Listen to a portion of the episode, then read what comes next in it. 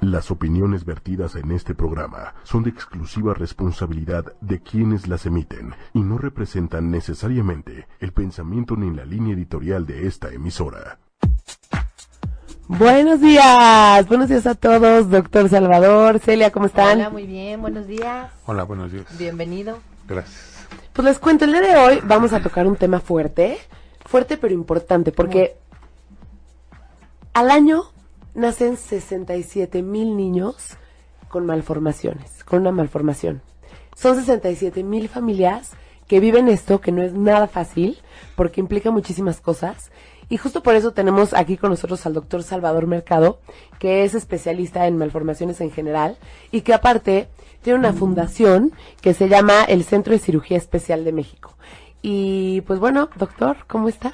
Bien, gracias por la invitación. Bienvenido, bienvenido, muchísimas gracias. De verdad creo que sí es un tema súper importante eh, y lo platicábamos un poquito fuera del aire, ¿no? Como eh, cuando te embarazas tienes todas las expectativas puestas en que tu bebé va a ser sano, que van a estar felices y en esta en esta novela lindísima que nos hacemos todos, ¿no? Y, y digo, creo que creo que también es cierto, así como tenemos esta expectativa, que uno de los más grandes miedos de una mujer embarazada es cómo van a ser mi hijo, ¿no? O sea, como que siempre tienes la cosquillita de estará todo bien, ¿no? Entonces, Pero no piensas que te va a pasar, ¿no?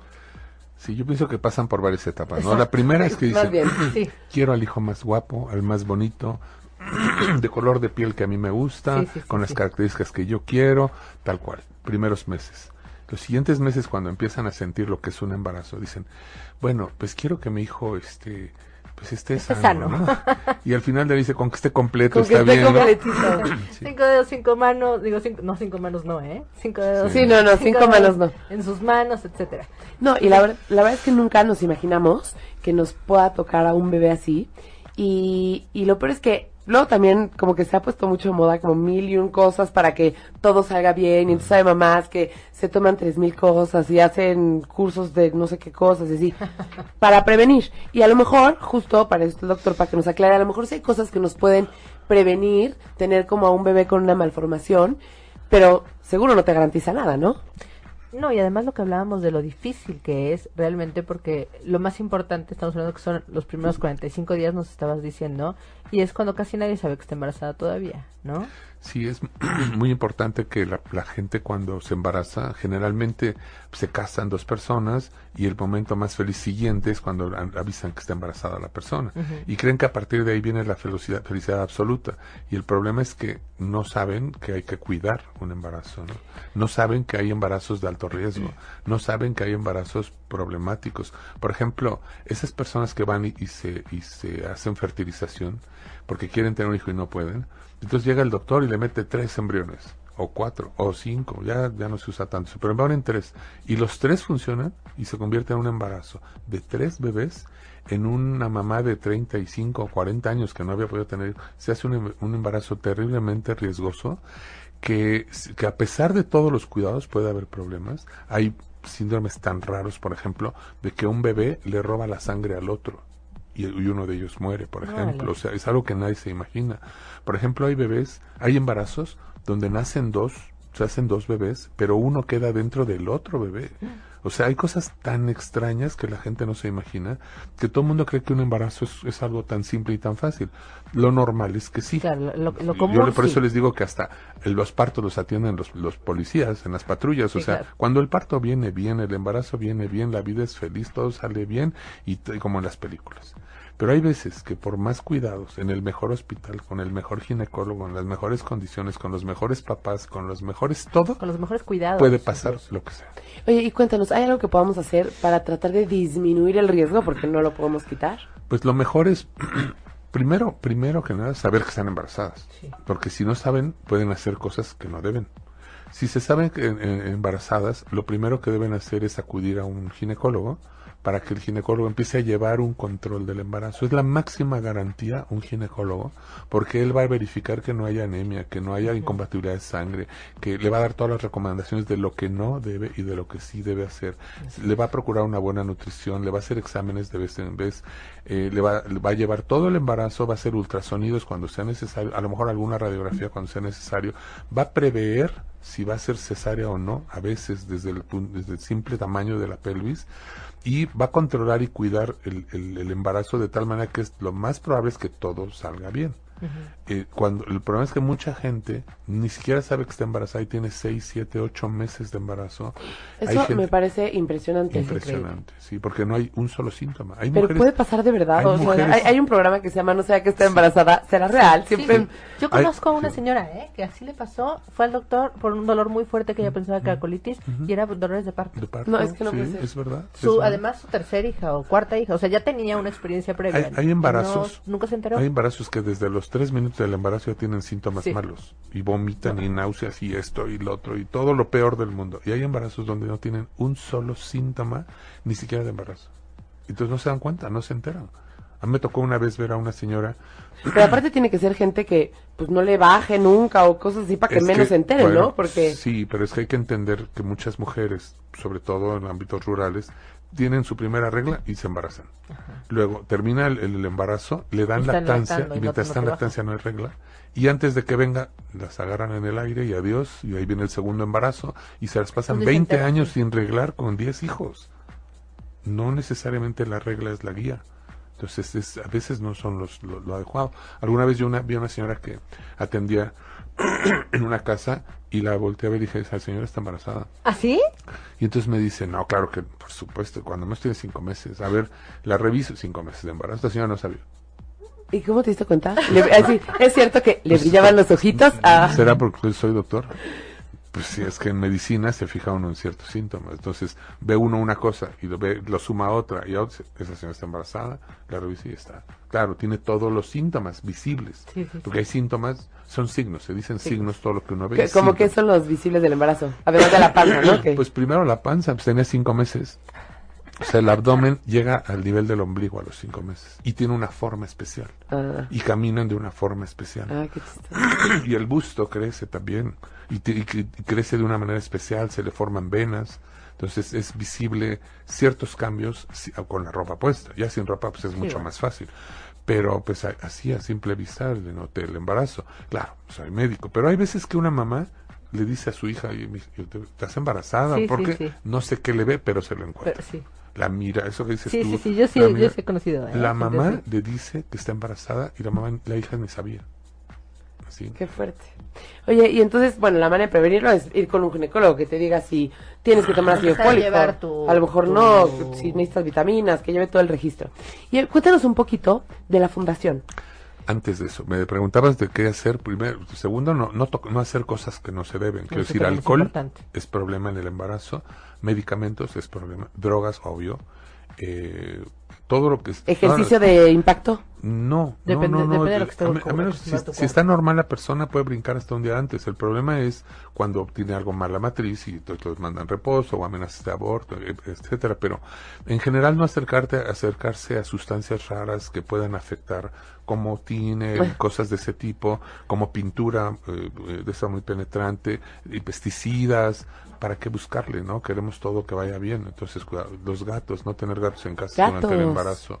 Es, sí, No, sí. no, ahí sí tengo, ahí sí tengo una. No, pues tú puedes tener 20 gatos, pero hay a quien le pasa el bicho de- que tiene, que se llama citomegalovirus, y- o el de la toxoplasmosis. Toxoplasmosis. Y entonces te- se pasan y, y hace malformaciones en el bebé.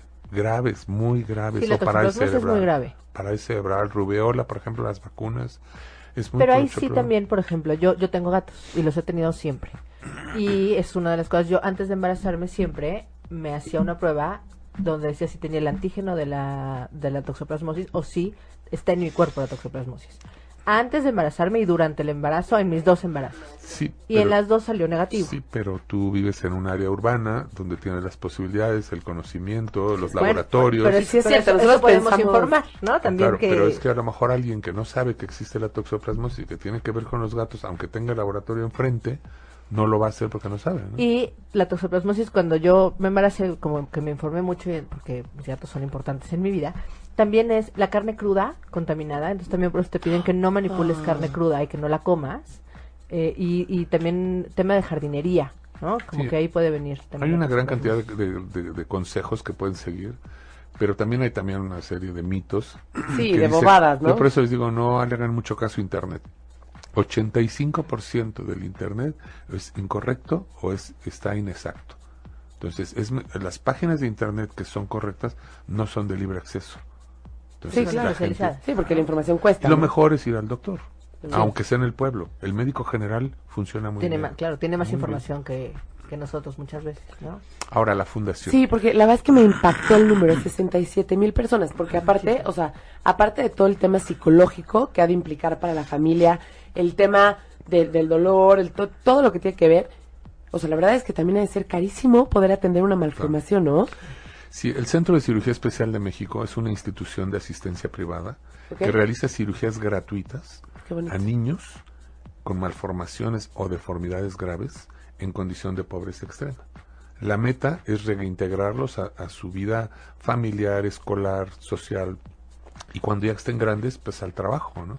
Esa es la meta de la fundación, en el menor tiempo posible y con la menor discapacidad posible. Y, y aparte es imposible que nos digas un tiempo, ¿no? Porque cada malformación tendrá su complejidad y su... Y su aparición, su tiempo de aparición. Hay unos que aparecen a los 18 años, a los 5 años. Malformaciones a los, 18 años. No las ves, no las ves al principio. ¿Cómo qué?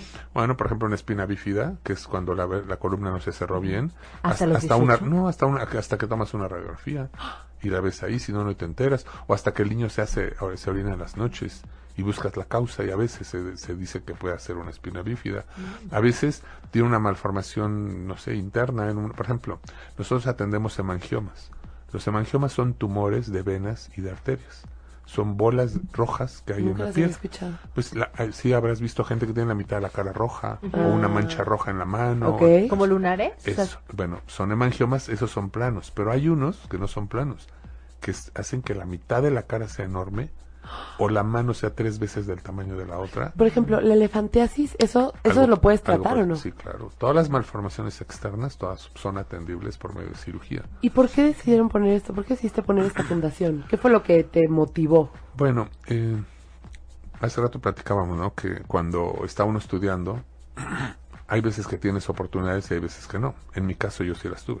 Entonces, como tuve las oportunidades y el respaldo, pues estudié una especialidad, que fue primero medicina, luego estudié ortopedia, y después de ahí estudié cirugía plástica. En el Inter, pues nos tocaba leer, ver, estudiar, aprender con el, el presidente de cirugía de mano de México, que era nuestro jefe, cirugía de mano. En cirugía plástica vuelves a aprender cirugía de mano luego cirugía de labio paladar hendido, cirugía craneofacial, cirugía de, bueno, a veces cuando se hace un hoyo en la piel en algún lado, como una persona que está acostada mucho tiempo se hacen escalas.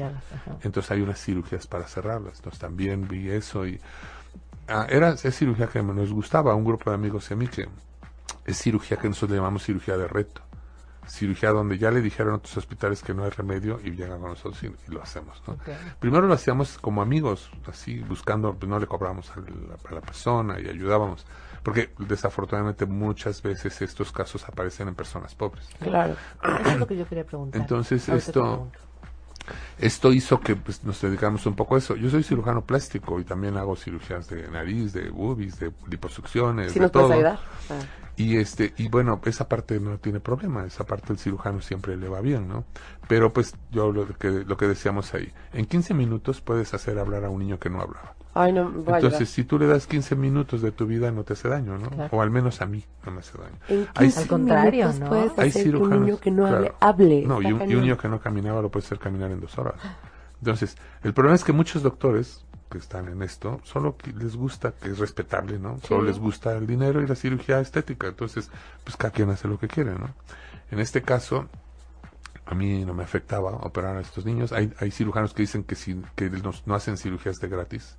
Bueno, cada quien tiene su forma de pensar y de vivir, ¿no? Entonces, si a un niño lo ayudas en 15 minutos o en un par de horas, o, o le cierras una malformación en la cara en una hora y media, dos horas, pues le cambias la vida totalmente. A una familia. No solo a un niño, sino a una a familia. La comunidad, a, la, comunidad, a la comunidad. Y después yo pienso que evitas niños resentidos sociales. Totalmente. Claro. Que un día hagan algo en contra de, alguien que no tuvo la culpa. o sea, a lo mejor tú le tocas la cara, pero realmente le estás tocando la cara y el alma y, el cerebro y la psicología. Entonces, pues no, te hace daño, ¿no? Ayudar a la gente. Después, eso lo hacíamos nosotros con nuestro dinero.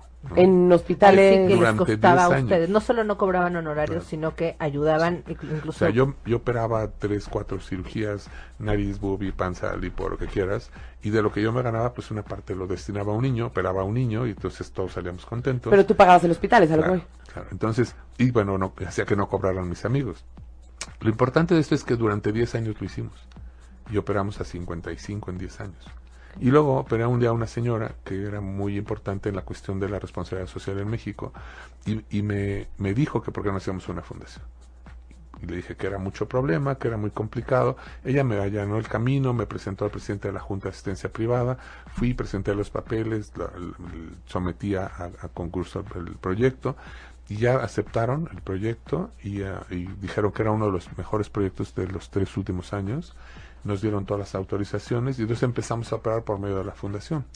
No es ninguna ventaja, ¿no? Porque mucha gente cree que, ah, tienes fundación, te regalan todo, regálanos. No, no, nadie dona en México. O sea, la gente no dona. Nosotros tenemos que hacer mil maniobras para conseguir que las empresas nos ayuden, que algunas instituciones nos ayuden, inventar nuevos sistemas de procuración de fondos y cada año estamos teniendo que cambiarlos porque se saturan. Inventas un buen método para conseguir donativos y otras 500 instituciones lo te copian y al rato ya se gastó y ahora tienes que hacer otro. Entonces, tener una fundación no es una... o sea, te sacaste la rifa del tigre. No, no, y aparte te decía, ahora o sea, mantén al que- tigre, darle de comer al tigre, guarda al tigre. O sea, No, y aparte, problema. o sea, sí necesita mucho trabajo. Ahora, la cirugía, no, no, no solo eso, o sea, imagina el, el, una cirugía, el niño con malformaciones graves. Te voy a poner un ejemplo de una niña que querían amputarle la pierna en un hospital del sur de la ciudad, hospital infantil, porque tenía un tumor en la pierna, en las dos piernas, ¿no? Y sus pies eran muy grandes por el tumor, le hicieron crecer mucho. Entonces le, dijeron que su, su mejor solución era la amputación. Lo mandaron de una televisora, la operamos nosotros, le hicimos, le quitamos el tumor. Ella tenía por el- todas las lesiones que tenía en la piel que sangraban, en todas las piernas, glúteos, todo. Entonces cerraron el intestino para que no se contaminara atrás. Entonces la sacaron por el abdomen, se llama colostomía. Entonces nosotros matamos el tumor con láser. Todo el tumor lo matamos con láser. Luego hicimos la pierna más, más, más angosta, el pie lo hicimos, los dos pies lo hicimos más finos para que quedaran los zapatos. Y una vez yo le pregunté a la chica que si estaba contenta con el resultado. Me dijo que no. Le pregunté que por qué. Me dijo que pues, se quería poner zapatillas. Entonces digo, pues si quieres, voy por las zapatillas. Entonces le operé los pies para que le cupieran las zapatillas. ¿Qué Y edad cuando- tenía? Tenía como 12 años, 11 Ay, años. no. Y luego ya cuando estaba con las zapatillas le digo, pues ahora camina. Y la, cami- la veo caminar y toda chueca. ¿Por qué? Porque tiene una pierna más larga que la otra. Entonces le estiramos la pierna 8 centímetros. Entonces ya está bien, ya camina bien, ya está. ¿Ocho centímetros? 8 Es centímetros. No, hemos alargado hasta 25 centímetros una pierna. Entonces, esta niña todo bien. Bueno, el chiste es que esta niña costó más de 2 millones de pesos Claro. y pagó cero pesos. Entonces, las cirugías de malformaciones graves no son baratas. Pero ese no es el problema. En cirugía, cuando ves a, un- a una persona con una malformación grave, dices, mándasela a tu peor enemigo. Porque como es una malformación que no va a quedar bien, pues va a quedar mal tu enemigo y entonces Claro. ya, ya, ya fue tu competencia mal. Claro, ¿no? claro, claro. No, aquí el problema es que hay que arreglarlos. No es nada más hacerle al cuento que los vas a operar. Hace un tiempo salimos en una revista, en un anuncio en proceso, y nos vio un, un profesor de una escuela en la Sierra Alta de Puebla. Se comunicó con nosotros y nos preguntó que si podíamos operar a una niña quemada. Nosotros vemos quemados. Entonces le dijimos que sí, le operamos, le estiramos su brazo, que estaba todo encogido. Y resulta que a la semana nos dijo que si podíamos operar a otro niño. Y yo dije que sí, que pues no había problema, que los que tuviera. Pues hace como tres o cuatro años me, me dijo una de las veces que vino, porque viene una vez a la semana con ocho niños. Y le decía, oiga, ¿usted los descompone? ¿O qué les hace? ¿Por qué trae ¿Cómo que tantos trae niños tantos? así tan...? Entonces me decía, doctor, ¿cuántos niños cree que llevamos operados? Y le digo, no sé. ¿Cuántos? 600. Le digo, ¿600? ¿Tantos? Le digo, ¿en serio? Sí, doctor, ya son 600. ¿En cuánto tiempo? ¿En tu Como en ocho O sea, años o ¿Ustedes? diez años, sí. ¿De ese profesor? De ese profesor, de esa zona de Puebla. No, pues está cañón. Ajá. Entonces yo le, dec- le decía, oiga, ¿y cuántos quedaron mal? Y ninguno, me dice. Pues ese es el chiste, porque si los opera uno para que queden mal, pues para qué Para los que opera. los- claro, para que una malformación es una, una condición muy grave si no se hace bien. Por eso nosotros decimos, si lo vamos a operar y va a quedar peor, no lo operamos. Si lo vamos a operar y va a quedar igual, no lo operamos. Si lo vamos a operar y va a quedar un poco mejor, no lo operamos. O lo operamos y queda muy bien, cambio tremendo, cambio mundial, o no lo operamos. De plano. Esa es la forma en del, como abordamos O sea, ese casos. sería el criterio. Eh, Uno de los criterios es que, que- que se pueda hacer que el, el paciente quede perfectamente restablecido, digamos. No, no tanto restablecido. O sea, que la diferencia Debe sea notable, que le cambie. Un ejemplo. Un niño que tiene 5, 8 años con parálisis cerebral. No camina. ¿Con qué, perdón? Parálisis cerebral. Ah. No camina, no habla. Pues el niño va a estar ahí. El pronóstico de todos los doctores que se va a ser inválido, que póngale una silla, señora no sea necia, esto no va a cambiar. Va con nosotros. Y nosotros hace 10 años inventamos una técnica para hacerlos caminar y hablar. ¿En serio? Entonces esos niños, si reúnen ciertas características, yo le firmo a la mamá que ese niño va a caminar y hablar. Entonces cuando el niño empieza a caminar y hablar, pues es una gran diferencia. Si el niño camina derechito o medio derechito o un poco chueco o un poco lo que sea, no, no, no, eso sí es ese niño no iba a ir al baño solo, lo tenían, tendrían que cargar tres veces al día y cuando crezca de 40, 60 kilos, ¿quién lo va a cargar si el papá ya se hizo viejo o la mamá? Entonces, que el niño se pueda parar y que se integre a la familia como un miembro más es muy diferente a que sea un enfermo de la familia o un enfermo más. Entonces, ¿qué tan bien queden no se puede medir? Alguna vez peleábamos con una consultora que nos decía que queríamos que inde- indexáramos los resultados y que pudiéramos valorar qué tan bien habían quedado o qué tan mal. Si un niño tiene 100 cicatrices de quemadura y le dejas 20, ¿quedó mal? No, Pero tiene 20, según la consultora, quedó no, mal. pero tenía 100. Pero no, No, se pueden quitar. Pero, me parece maravilloso el criterio. O sea, tiene que ver con qué tanto te Cambia tiene un impacto Claro. en, en tu Claro. vida. Si el niño no hablaba y de repente una- Puede un niño, operamos a un niño, el segundo niño que vino de Puebla que operamos, De los no 600. hablaba, no hablaba. Entonces, pues no tenía ningún problema el niño. Entonces le dije, la única opción que tenga, le dije al, al familiar, le dije, nosotros no podemos hacer nada si no habla. La única posibilidad que le podríamos hacer algo es que tuviera el paladar hendido, como en el labio leporino, pero oculto. Hay una, una cubierta en, en adentro que tapa la- el paladar abierto y que está abierto pero no se ve. Entonces se llama paladar hendido submucoso. Entonces se ve como oculto. Entonces, lo- con un truco, con una lámpara, ves si tiene músculo o no. Entonces ya lo vi y dije, pues sí, sí se puede. Entonces lo bueno. operamos. Y Ay, a los ocho días habla, habla la mamá para pues, llorando, agradeciendo, decía que, que ya había empezado a hablar. Y le dije, oiga, qué bueno, ¿qué le dijo mamá? No, dijo, empezó a decir groserías. Entonces, el, el chiste es que hablen, ¿no? Claro, lo que digan, ¿no? Lo ya luego le digan. enseñas Y- a y- decir y otras y cosas. como hablen, si logramos que me hablen perfecto sería la meta final, ¿no? Pero, en malformaciones no hay que ser tan... tan Sí, no, hay que fijarse en la mejora que puedes dar en, en la calidad de vida. Entonces, una vez, eh, por ejemplo, llegó un niño que nació abierto, su boca hasta ca- cada una de las orejas. O sea, la boca enorme, con paladar abierto y todo. Entonces lo rechazaron de, de los 16 hospitales más importantes de la República Mexicana, lo rechazaron diciendo que no había nada que hacer. Luego nosotros lo operamos, cerramos todo, tenía una sonda, quitamos la sonda, y eso fue como a los cuatro años de edad. A los cinco años, seis años de edad, nos mandaron sus fotos de la, de la graduación de Kitter, que estaba bailando, con su boca bien, todo bien, bien. No tiene. Sí, y, y a lo mejor tú lo ves y tiene algunas cicatricillas por ahí ocultas, pero pues que a si tenía cicatriz falló, no, el chiste es que el niño haga una vida, una cambie su calidad de vida. Sí, sí, Si cambia su calidad de vida de ella y de la familia, ya fue un, un- un éxito. Oye, me importa muchísimo poderle decir a la gente, sea alguna manera, de que si tienen algún hijo, algún conocido, alguien que creen que podría ser candidato para que la fundación los atienda y así, ¿cómo lo pueden hacer? No, pues no les digas, porque si no van a llegar muchos. Entonces mejor diles, mejor diles que nos donen, ¿no? Porque solitos llegan, no te preocupes. O sea, un lugar que opera niños así, si lo hace mal, se corre la voz y no va a ir nadie. Claro, Y un niño, un lugar que operas así, se corre la voz y van todos. El problema es si poder son, atenderlos a todos. el problema es que si llegan 600 niños en pobreza extrema con malformaciones, nosotros tenemos la obligación de operarlos, pero tal vez no tengamos el dinero para operar a todos ¿Y esos cómo niños. se dona? Pues con muchas ganas, pero nadie tiene ganas, ¿no? Entonces lo ideal sería, por ejemplo, que pues entren a la página de internet y nos digan ¿Cuál es? cen- centro de cirugía.org Centro de cirugía.org. Ajá, o los teléfonos 55 11 84 77. Entonces, bueno, sería muy fácil donar y todo, pero bueno, es complicado. Lo que hacemos nosotros a veces con las empresas es decirles que nos donen. Ah, justo lo que te iba a decir, que el beneficio de si tener una fundación es que sí se puede manejar el tema de Siempre. reducir impuestos, Esa es, una, es la única ventaja que tenemos, ¿no?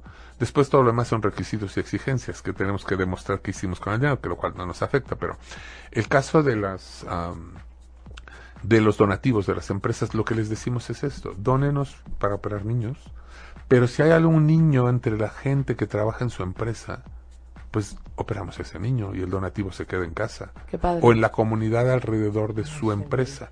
Y de esa manera queda tangible el resultado y en quién fue. Sí, y todos ganamos, Y en claro. todos lados hay, digo, desafortunadamente en todos lados hay niños con malformaciones. Luego no sabe uno y resulta que el señor del el ejecutivo de cuentas de no sé dónde o el señor del chofer del, de la escuela de empresa, o sea, tristemente es muy frecuente, que eso es algo muy importante de este programa, que la gente sepa que esto es algo que existe, que esto es algo normal de Y la que vida nos puede real pasar a todos. que nos puede pasar a todos es. y que es parte de la vida. Por eso hay tantos letreros de discapacidad y de la silla y de esto y del otro, porque la realidad es que en el mundo se están integrando a la vida normal. Ahora, por ejemplo, hablando un poco de esta parte médica y de la parte psicológica, después de que operas a un niño y le generas un cambio tan fuerte en su vida, obviamente positivo, aunque es positivo, necesita algún tipo de acompañamiento psicológico. Pues tal vez sería lo ideal, Seguro. porque pues ayudan muchísimo. Te voy a poner un ejemplo. Ahorita hay un chico que es muy muy inteligente, muy muy buena persona que está con nosotros empezando a trabajar, que él tuvo el problema de que tu- sufrió unas quemaduras con su hermanito y su mamá en un día que cambiaron un tanque de gas y los tres tuvieron quemaduras. La mamá fue un poco leve, pero ellos sí. Tuvimos que hacer varias cirugías, láseres, todo esto. Este chico tuvo muchos problemas para integrarse a su escuela y bueno, aparte en su escuela se pasaban de listos, entonces lo molestaron, ya no quería ir a la escuela, ya no quería terminar los estudios, eh, empezó otros estudios y tampoco los quiso terminar, ya no quería hacer nada, la mamá No desesperada. quería convivir, no quería estar, no quería exponerse siendo vulnerable. ¿no? Después hicimos algo que yo he hecho en algunos casos, a donde, donde mezclo la cirugía estética con la cirugía reconstructiva. Entonces este chico tenía en su cara muchos problemas y yo vi que su nariz no estaba muy bien, su barbilla tampoco y le dije que por qué no me dejaba hacerlo guapo. Y entonces le arreglé su nariz, le arreglé la barbilla, se ve mucho mejor, ya tenía novia, todo bien, pero aún así, pues sigue el impacto de sus cicatrices y que él quiere pues, no verlas, ¿no? Al final es un gran chico, este, no funcionó la- como esperábamos eso. Y hay una persona que estaba antes trabajando en Teletón y que es experto en, en manejo de situaciones de psicología en casos de malformaciones y lo trató.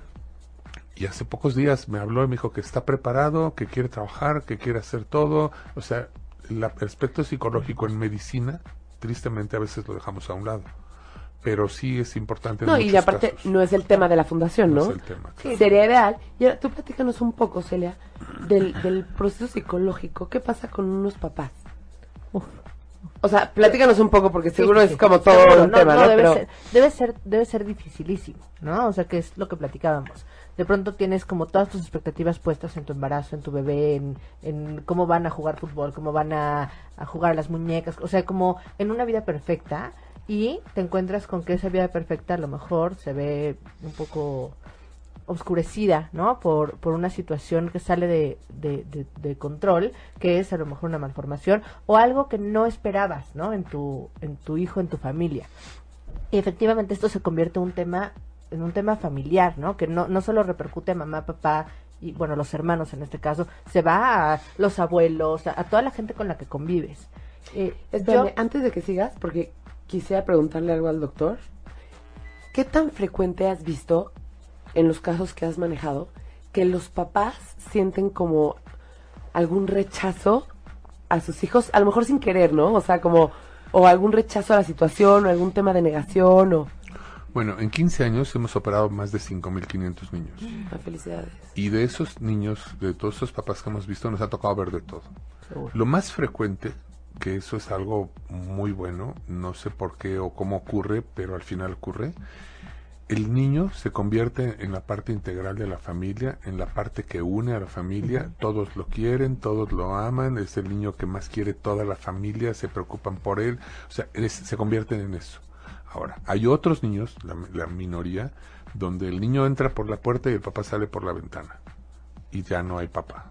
Entonces la mamá La se tiene que enfrentar al problema, no sé si habían hijos antes, más el niño nuevo, o el único hijo, y se dedican toda su vida a ese hijo. Y lo cargan, lo llevan, lo suben, es el alma de su vida y les da su razón de vivir. Ha tocado también lugares, situaciones, más bien ¿Caso? casos donde la- el, nace el bebé y la mamá se va y deja al papá con el niño. Muy pocos, pero ha habido. Entonces, sí es un tema difícil, ¿no? No todo el Seguro. mundo tiene la capacidad de, de aceptar esto, porque debe pasar por una serie de etapas, ¿no? Seguro. La Es- es un aceptación. duelo. No, y es un seguramente duelo, en justo, todos los casos hay un, justo. ti- Es un tipo de negación y de rechazo a la situación, aunque no quiere decir que es hacia tu hijo, ¿no? Y, y No, y, y debe haber mucha culpa, o sea, debe Ah, haber sí. debe haber mucho mucho metido porque a mí que o sea, yo creo que todo el, el tema del duelo es Es es, fuerte. Pero pero también tiene solución, Claro, ¿no? Eso es muy importante. Yo cuando, cuando el niño viene a consulta y ya salen con un diagnóstico, les damos un documento, un papel, donde dice qué hay que hacer una vez que ya tiene usted un diagnóstico. Y ahí dice, primero que nada, no tiene la culpa el tío borracho, el primo drogadicto, el hermano loco, el nada, o sea, ni de parte del papá ni de parte de la mamá, porque se empiezan a echar culpa. En mi familia nunca ha habido nada Exacto, de esto, ¿eh? Es lo primero que dice, como diciendo, yo no, a ver, búscate, Sí. ¿no? Y no es verdad. La realidad es que esto puede ocurrir sin ninguna razón. No, y aparte es que está cañón. Nunca había pensado en un caso así. Pero, pon tú, ahorita se me acaba de ocurrir los problemas que podrían existir entre la pareja de echarse la culpa, ¿no? Y luego también podría existir justo al otro lado, ¿no? En donde, como tú decías, el bebé o el niño con alguna mal- malformación se vuelve tan el centro y los otros hijos se quedan a un lado, ¿no? O sea, es todo un tema de dinámica familiar. Tor- Terrible, y te cuento una historia. Una vez me dice una señora, doctor, este, ¿cuánto tiempo va a estar mi hija bien después de la cirugía? Le digo, en unos cinco días, señora, ya estará regresando a la escuela y todo. Me dice, es que sabe que, que tengo problemas con mi otra hija. Y le digo, ¿por qué? ¿Qué problema tiene? Dice, es que hace unos días, hace unas semanas, se enfermó grave y la tuve que meter al hospital. Entonces estuvo una semana en el hospital, afortunadamente se resolvió, era un problema respiratorio y todo. Y cuando salió, que íbamos saliendo del, del- del hospital, pues como toda mamá, ¿no? Mijita, ¿qué quieres que te compre? ¿A dónde quieres que te lleve? ¿Qué quieres que haga para que estés bien? Dice, ¿qué te gustaría que, que ocurriera? Y le dice a la hija, me gustaría enfermarme otra vez. Y entonces la señora se queda así y le dice, ¿por qué? Y dice, porque es la única forma en que me hagas caso. Es que Porque solo le haces caso a mi hermano, le dice. Claro. A mi Es que- hermanito. Ay, Está sí. cañón, ¿no? Pero, Sí. Y todo lo que pasa también en el niño. Por eso yo decía que si después de que te operan, aunque tengan un impacto positivo, seguro necesitarás algún tipo de ayuda. Porque, por ejemplo, no podía caminar, ¿no? Y entonces la mamá, quiero agua, quiero, la mamá todo le trae, todo, Todo. le trae. Ya puede caminar, entonces la mamá es, pues, mijito, como tus otros hermanos, pues ve tú. Y a lo mejor para esa persona, justo la forma de sentir el amor de la mamá es que le traiga todo. Entonces empieza a tener como algún tema, como de, ya no me quiere. No, o al revés, ¿no? A lo mejor la mamá está tan acostumbrada a demostrar así su afecto o a proteger a este chiquito que necesitaba tanta atención que en el momento que ya está listo para, para ser soltado, no estás lista como mamá para soltarlo. Ay, ¿no? sí, también la mamá, claro. Hay muchísimo, ¿eh? no hombre, hay muchísimo de dónde cortar. Lo ideal sí sería como tener un acompañamiento con psicológico, pero Sí. también Y familiar, me quedo ¿no? pensando en lo que dices. Ustedes están enfocados en pobreza extrema. Sí, medio rural. Y, y vivimos en un país con unos contrastes tan grandes, ¿no? O sea, nosotros estamos en este programa, ¿no? O sea, por supuesto que queremos llegar a todo el mundo, pero nuestra realidad es que llegamos a gente que no está en pobreza extrema, ¿no? Tan es así que tienen un celular, que tienen Facebook, que, que tienen internet, tienen cómo, cómo accesar a nosotros. Y claro, en, en este caso de gente de, de este nivel, ¿no? Que, que no es pobreza extrema, podemos decir, lo ideal sería acompañarte también con, un- con unos buenos cirujanos, con un buen equipo de psicología para atender a la familia, para atender a los niños, para saber dónde estás cojeando, porque a lo mejor hay una parte donde estás muy fuerte ayudando a este hijo y como lo dijiste, estás des- descuidando a los demás, o al revés, ¿no? Estás compensando. No lo sé, puede haber muchísimos panoramas. Podríamos poner, híjole, Sí. de verdad, pon- panoramas Es por eso que yo creo que uno. haber un lugar, así como hay un centro de rehabilitación, así como hay un centro de cirugía, debe haber un centro de psicología de atención específica para esto. Te voy a decir por qué.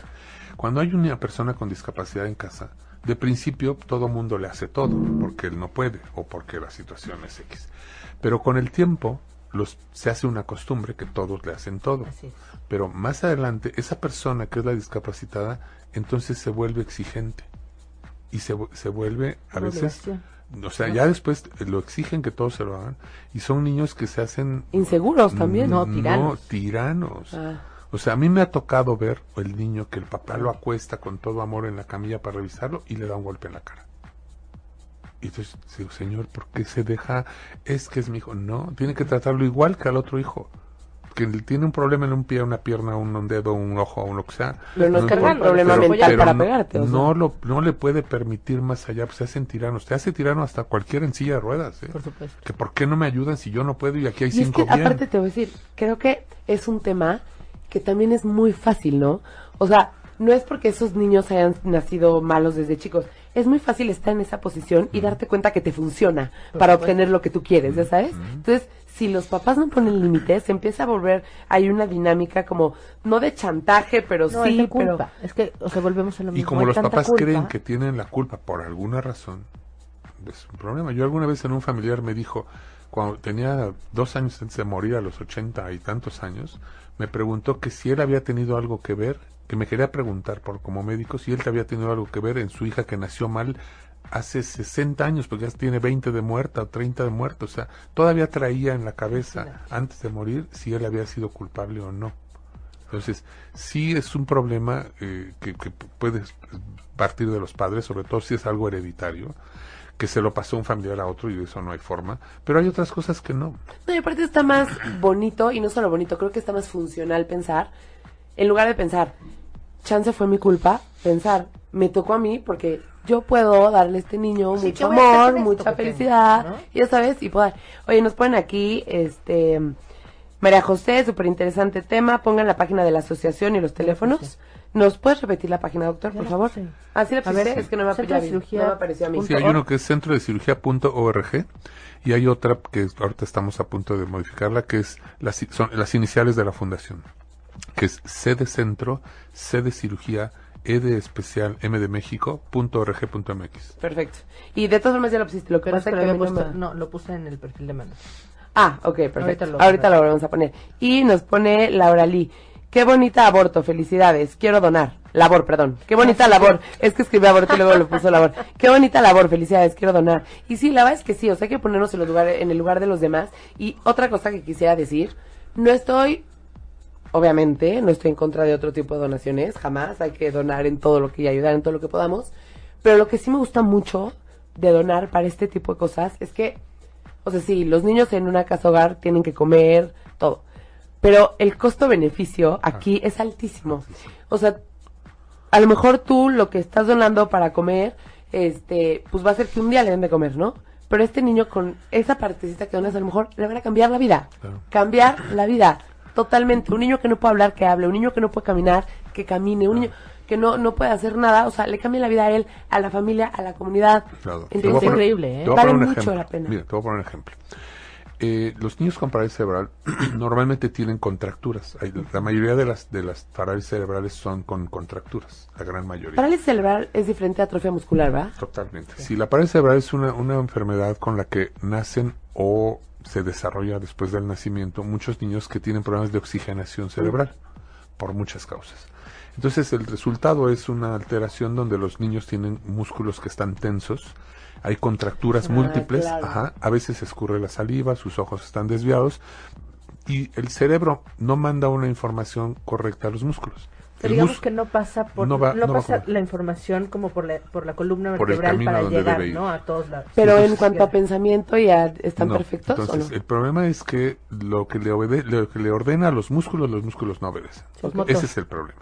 Y los músculos, en vez de que él mande un estímulo a la mano, se va el estímulo a todos lados. Manda un estímulo al pie, se va a todos lados. Entonces el niño hace un ruido, se contractura. Él no tiene control ninguno de ningún músculo Es de manera completamente voluntaria. motor, ¿no? Pero el niño es inteligente. El niño está bien. O sea, Atrapado como en su cuerpo. como la, yo. la gran mayoría, la gran mayoría son inteligentes. Claro, si el grado de lesión inicial fue muy severo, pues puede haber daño cerebral. Pero tenemos niños que son primeros lugares de escuela con parálisis cerebral.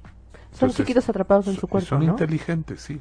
Son muy buenos para programación de computación, son muy buenos para cosas de abstractas, son muy buenos para hacer muchas cosas los niños ¿Y eso es la técnica que inventaron para...? No, aguanta, aguanta. Entonces, mira, el chiste es que estos niños que nacieron así, que están así, la, la, cuando no caminan a los seis meses, a los seis años, ya el criterio médico de los libros dice que no van a caminar. Nosotros encontramos que eso no era cierto porque se nos ocurrió hacer una técnica diferente. Entonces, si un niño puede sostenerse de pie con ayuda, o sea, está todo tieso, pero tú lo sostienes y unos segundos se queda parado, aunque después afloje, ese es un criterio. Si tiene menos de ocho años, es un segundo criterio. Mm. Y si dice cuando menos tres palabras, es otro criterio. esos tres criterios, yo te firmo donde quieras que ese niño va a caminar y va a hablar con la cirugía que hacemos nosotros. Ahora, esta cirugía que hacemos nosotros es por unos cortes pequeñitos y por dentro un gran cambio, pero al final es un pequeño corte. Entonces hacemos hasta 50 cortes y corregimos el dedo pulgar, los manos, los codos, las muñecas, los hombros, la espalda, la cadera, las rodillas. alargamos los músculos y logramos un balance muscular, pero a través de un pequeño corte, lo cual eso nunca se había hecho antes. Bien, esta cirugía si, si yo me cruzo a la calle al hospital privado que está enfrente de la fundación, el costo total de la cirugía son 650 mil pesos. ¿Con su técnica? Es mi cirugía, yo me cruzo, la hago allá, ah. pagan 650 mil. Médicos, en el hospital, todo. Me cruzo a la calle a la fundación y el niño que tiene posibilidades económicas pero que no, no está este, rico, pues paga solo los gastos de quirófano que son 35 mil pesos. O sea, 19 veces menos que, que, la cirugía enfrente. Y el niño en pobreza extrema paga cero pesos. Entonces, ve las diferencias de lo que logra un peso donado Dijiste algo bien llevado a esto. Ahora, este niño que camina y habla por 35 mil pesos, por 650 mil pesos, o gratis, no tiene precio. ¿Cuánto costaría hacer caminar a un niño? ¿Cuánto costaría hacer hablar a un niño? No tiene un valor eso. Entonces, si costó 35 mil pesos, realmente es un regalo, aunque la gente no lo entienda. Hay, hay gente para quienes 35 mil es como si fueran 650 mil. Entonces, y hay gente que ni en sus sueños contaría 5 mil. Claro. Eso es muy importante. Y ahora te voy a decir, también es, es, una parte complicada porque hay gente que llega y te dice, oiga, este, yo soy muy pobre, yo no tengo, por favor, opéreme, este, yo no tengo dinero, enviados de mi iPhone. Y luego hay señores que han llegado una vez y dije, oiga señor, la cirugía de su hija vale como, cuando menos como 160 mil pesos. Le pedimos que solo cubra 5 mil pesos. Y entonces, porque el señor decía que él podía cubrir, que le dijéramos, cuando puede cubrir, digo, cubra 5 mil pesos. Después, el día de la, de la, de que se iba a operar, se entera la, administradora que el señor hipotecó su casa para, por los 5 mil pesos. Pero yo pensé, ¿cuánto podrá costar su casa para que le den cinco mil pesos por la hipoteca? Entonces fui con el señor y le dije, oiga señor, usted no paga nada. O sea, no sabíamos, usted vino a decir que usted podía pagar y me dice, y puedo pagar, doctor. O sea, hipotequé mi casa para pagar la cirugía de mi hijo y usted me dijo que costaba cinco mil y yo se los voy a pagar. Dije, wow, mis respetos. hay gente. Sí, porque tienes, como que me quedé pero además es, es, muy importante lo que acabas de decir, porque entonces no solamente operan a gente en pobreza extrema, o sea, operan al que acuda, o sea, puede ir alguien a pagar también, y de ese dinero que va a pagar, que aún así va a ser más barato que en otro hospital, de ahí también se, se financian las... Depende, porque si pagan 35, pagan lo, lo que les costó su cirugía. Por ejemplo, hay, hay, empresas que me dicen, oye, ya te doné, ya, ya te ayudé el año pasado, digo, a mí no me ayudaste. Claro que sí, no, no, claro que no sí te di para dos cirugías. No, ayudaste a dos niños. Exacto. A mí no me diste el dinero, yo no lo usé para mí ni para la fundación. Operamos a los niños. Sí, el dinero está ahí, está Por ejemplo, ahorita tenemos un problema. Después del terremoto, el edificio quedó chueco. El de la fundación. Sí. Entonces, el grado de la inclinación nos obliga a salirnos de ahí. Pero conseguir un hospital el edificio que nos gusta y que nos lo venden desde hace mucho y que queremos juntar para comprarlo, cuesta 9 millones de dólares. Y es barato, ¿eh? Porque un hospital decente vale 160 millones de dólares. Claro, precio de Estados Unidos. Pero aquí pone 160 millones de pesos. Es un dineral, ¿no? Sí. Y claro, si tuviéramos un hospital podríamos operar cinco veces lo que operamos ahorita. Nosotros en un año operamos 3.000 cirugías. Y el área de trabajo que tenemos son 120 metros cuadrados. Entonces, el grado de optimización que tenemos del quirófano, de los cirujanos y de todo, tenemos el mismo nivel de cirugía que un hospital general del Estado de México. Entonces, es mucho lo que se hace si se hace bien organizado y bien hecho, con todo el equipo, el instrumental y los médicos adecuados. Porque si queda mal una cirugía, aunque tengan el mejor hospital, pues ya no funcionó, ¿no? Brenda Sánchez nos dice que Dios los bendiga por tener más a labor. Y la verdad es que sí. Sí, Ah, y luego, imagínate que cuando empezó, cuando fue el terremoto, mi hijo estudia a dos calles de ahí y estaba ahí conmigo, bueno, en una oficina. Cuando empezó el terremoto, él se fue al quirófano para ver si nos podía ayudar en algo. Pero nadie puede entrar al quirófano con ropa calle. Claro. Entonces, cuando empezó el, mo- el movimiento, que a veces que fue tan ¿Ustedes brusco y tan rápido, estábamos operando, y en eso le dije, no, no te metas, porque pues vamos a terminar la cirugía, estábamos al 95% de la cirugía. Entonces, cuando empiezas a moverse tan fuerte, dije, esto, esto no va a seguir de cirugía, métete y ayúdanos. Entonces se metió, ayudó a que un tanque de, de nitrógeno que tenemos ahí no cayera sobre la mesa de operación, se descabezara el tanque y saliera con todo el aire a presión. Nos ayudó a sostener los, los, los, ah, estos ah, de los sueros.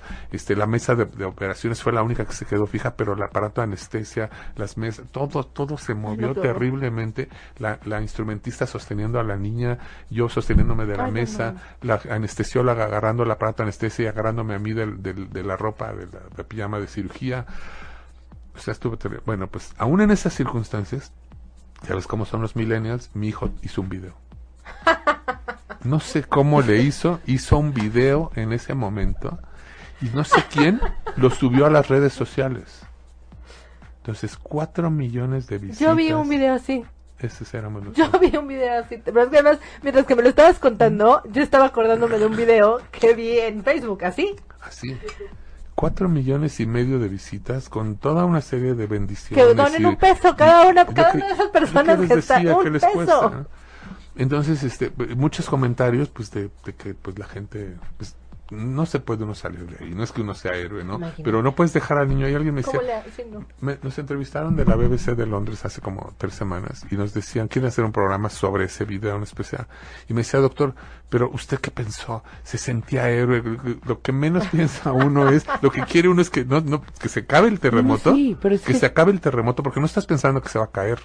O sea, estás- tú no pensabas- Ya No. que se acabe esto, Bueno, por favor, para continuar para y ya. cerrarle. A ver, para vamos a cerrar la aclarar una cirugía, situación. pero para cerrar la cirugía porque la niña está aquí y la cirugía es el niño es responsabilidad nuestro. Tan es así que en el video al final se escucha que yo digo, salgan y avísenle a la mamá que todo está bien. Porque la mamá está angustiada afuera pensando que su hija la están operando y ahora con un terremoto encima. No, la señora salió corriendo por las escaleras, por la primera que salió, ¿no? Venía de, de Baja California la señora. Le digo, señora, ¿por qué se bajó?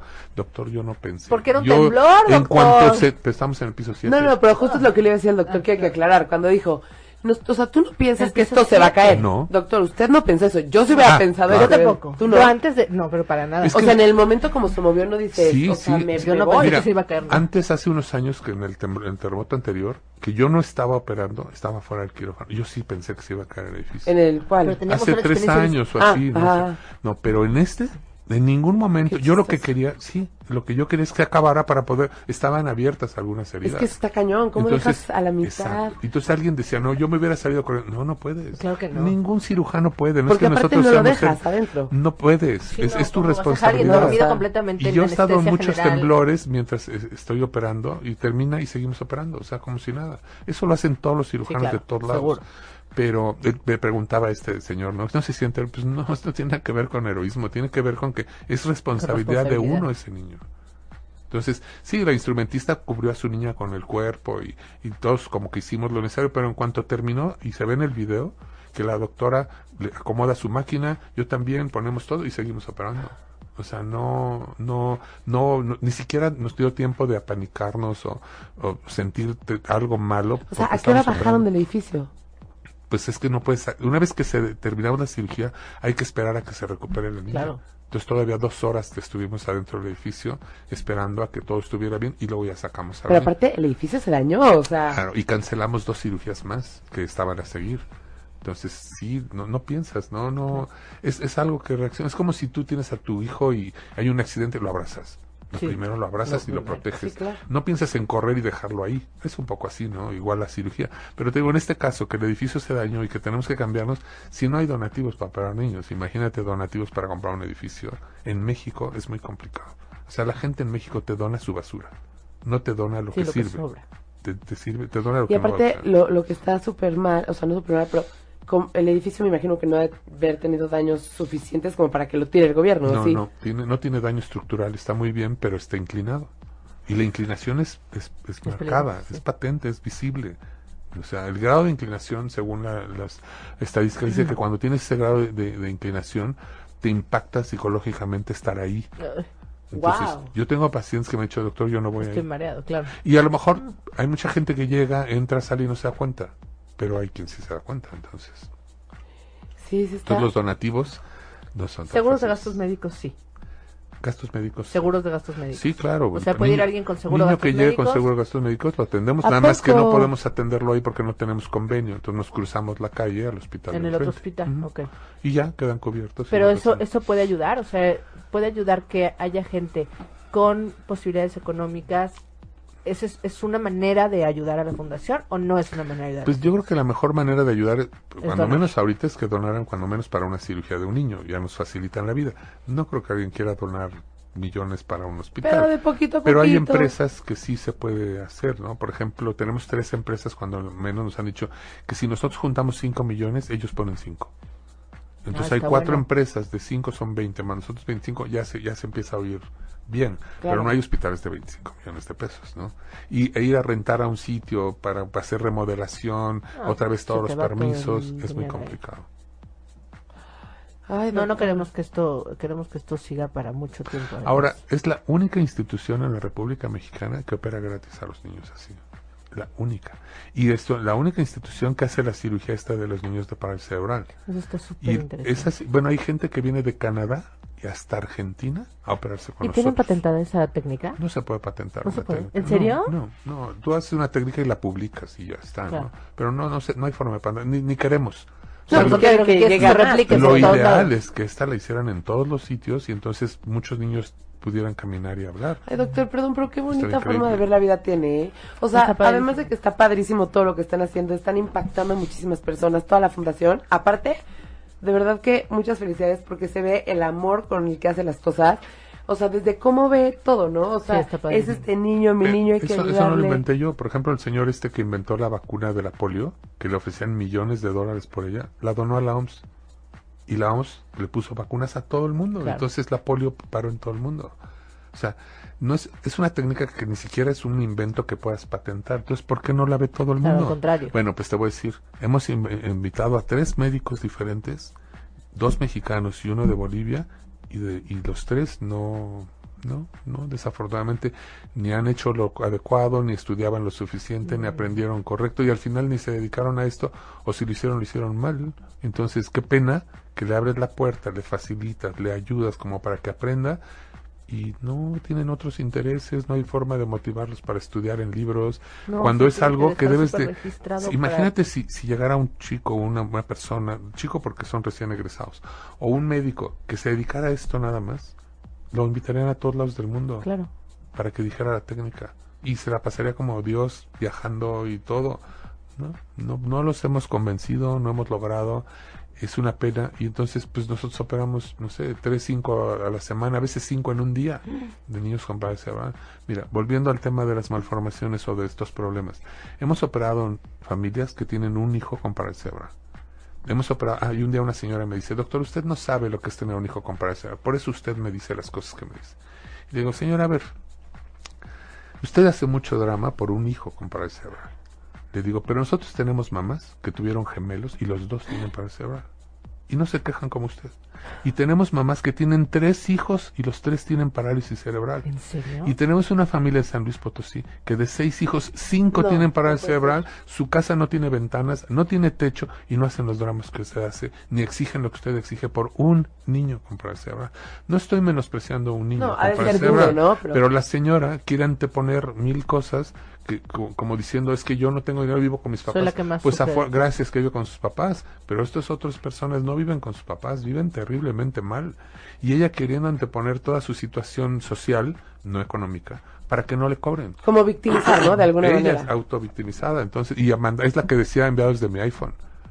Entonces, pues si la señora tiene para un iPhone, pues para que pague la cirugía de su hijo, porque si no, Yo le tengo que quitar el dinero a un niño pobre y cancelarlo. Claro. Claro. Entonces yo le decía a la señora, señora, venga, la invito un día y le forma a los niños. Usted y usted me me dice dice. a cuál cancelo para meter a su hijo. No, dice, yo no puedo hacer eso. Yo tampoco le digo, pues ¿cómo cree? Pues usted tiene que cubrir la cirugía de su hijo porque usted no está en pobreza extrema, así de fácil. Ese es el punto. La gente en pobreza extrema paga cero pesos. Cero pesos. Y la gente que puede, ¿eh? Tiene paga mínimo, muchísimo menos, pero pero si tienen que, que cubrir que algún cubrir, gasto. Porque no podemos tomar el dinero de un niño, tienen que pagar ellos su cirugía. Claro. Y su cirugía, digo, si su niño va a caminar y va a hablar por 35 mil, yo mato, secuestro, a ver qué hago, pero consigo el dinero. Sí, claro. Pero no puedes dejar así a tu hijo. Y así hay gente. Vendes tu iPhone y ya tienes una cuarta parte. Hay gente que me ha dicho, doctor, yo veo cómo le hago, yo consigo el dinero, por supuesto. Ahorita Claro. viene una persona de Chile, viene otra persona de Perú, han venido de Argentina, de Bolivia han venido no sé cuántos, de Colombia, de Venezuela, de Guatemala, de Panamá. Porque de- ya no se hace de- eso. En ningún lado se hace, esa técnica la inventamos en nuestra fundación hace 11 años. Entonces, aquí surgió y en otros lados no la hacen. Entonces, pues, es Ay, pues también pónganse las pilas los que nos están escuchando para ver si alguien más quiere aprenderla, ¿no? Entre sus hijos o conocidos, así que quieren est- Pero que, estudiado. el problema es que le suena bonito y dicen, ya, yo de aquí soy, si cuesta 650 mil ahí Claro, ya, enfrente. ahí voy a, ahí voy a ese es ganar. el problema. Yo, les, yo quiero encontrar la forma de que el médico que aprenda con nosotros firmara un papel o hice- donde cobra una y regala cinco. Pero no puede ser que todas las cobra Claro. y ya se hace millonario y nosotros acá operando todos los que él no quiere, ¿no? Claro. Pues está difícil. O que te dé comisión de cada operación que hace y eso se va para la Entonces, fundación. legalmente es muy complicado. Ah. O sea, es muy complicado. No, Pero no, bueno, pero al final ahora, que sí siga siendo una labor, no que, que sea nada más. Hay una, hay unos tumores, los que te decía los hemangiomas, que son, nacen con ellos o se desarrollan los primeros días o semanas, sí. que normalmente los están en, en el brazo, ponemos un torniquete, operamos todo, no sangra gracias al torniquete y cuando terminamos quitamos todo y ya no sangró. Sí, pero ponen un torniquete en el cuello para un tumor en la cara. Entonces inventamos una técnica por medio de unas agujas especiales donde destruimos el tumor sin operar. Entonces se deshace el tumor cuando antes tenías que poner 10, 15 eh, unidades de sangre en un hospital con terapia intensiva, cirugías tremendas. Ahora inventamos esa técnica y hemos hecho que muchos niños que tenían un tumor que no era por forma, no había No forma de quitarlo, ahora ya lo, lo reducimos. Entonces esa Wow. técnica también no la hay en ningún lado, esa también nació ahí con nosotros. Y como eso hemos hecho técnicas de- para tratamiento de quemados, técnicas para tratamiento de lesiones en mano, para alargamientos de piernas, brazos, o sea, alargar dedos, podemos hacer muchas cosas. Tenemos un laboratorio en el, en el sótano que fabrica prótesis de ojos, ojos artificiales. Wow. Entonces, cuando una persona pierde un ojo, pues normalmente pues trae un parche, un lente o algo así. Bueno, el chico que está con nosotros, que es Dios haciendo prótesis, las hace perfectas. Yo digo que son las mejores del mundo. Por una razón. En el resto del mundo hacen la prótesis en calidad internacional, como cualquier otro, pero no le ponen lagrimal. Entonces te ve el hoyito en, un- en el la parte interna del ojo. Y él hace lagrimal y todo lo, ¡Wow! y entonces las donamos, esas prótesis, para los niños que no tienen recursos. Y ustedes también las ponen así, Las ¿no? claro. Este chico las fabrica, las adapta, las colorea, las hace a imagen y semejanza del ojo Del sano en 3D. Bueno, increíble, las hace súper bien. Que hasta hemos tenido oftalmólogos que se confunden y dicen que ese ojo está paralítico. Porque creen que es un ojo que no se mueve y es una real. prótesis.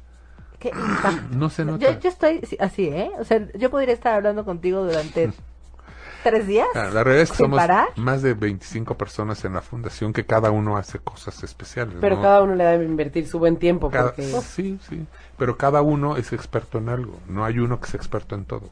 Entonces, eso hace que el que opera Sea un el, todo el pie, pues es un doctor que es espe- especialista en eso. Por eso no falla la cirugía.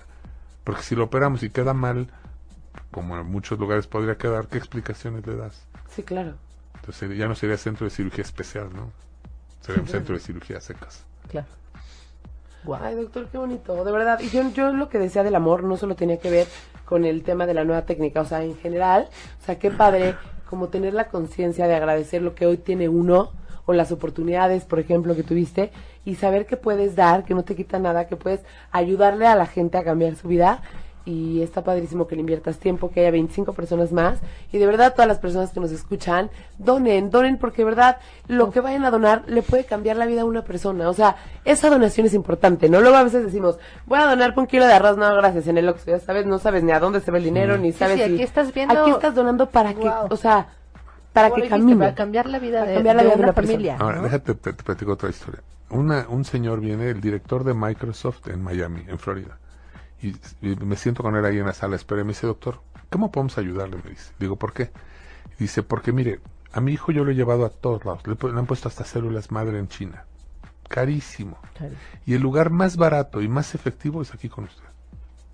Entonces yo lo que digo a la gente en México, normalmente la gente dice, no, es que lo voy a llevar a Estados Unidos para que lo arreglen, ¿no? De- me, ofrecen en otro lado operarlo y, y nos van a hacer el favor los gringos de operar a mi hijo y así, ves cómo se las dan, ¿no?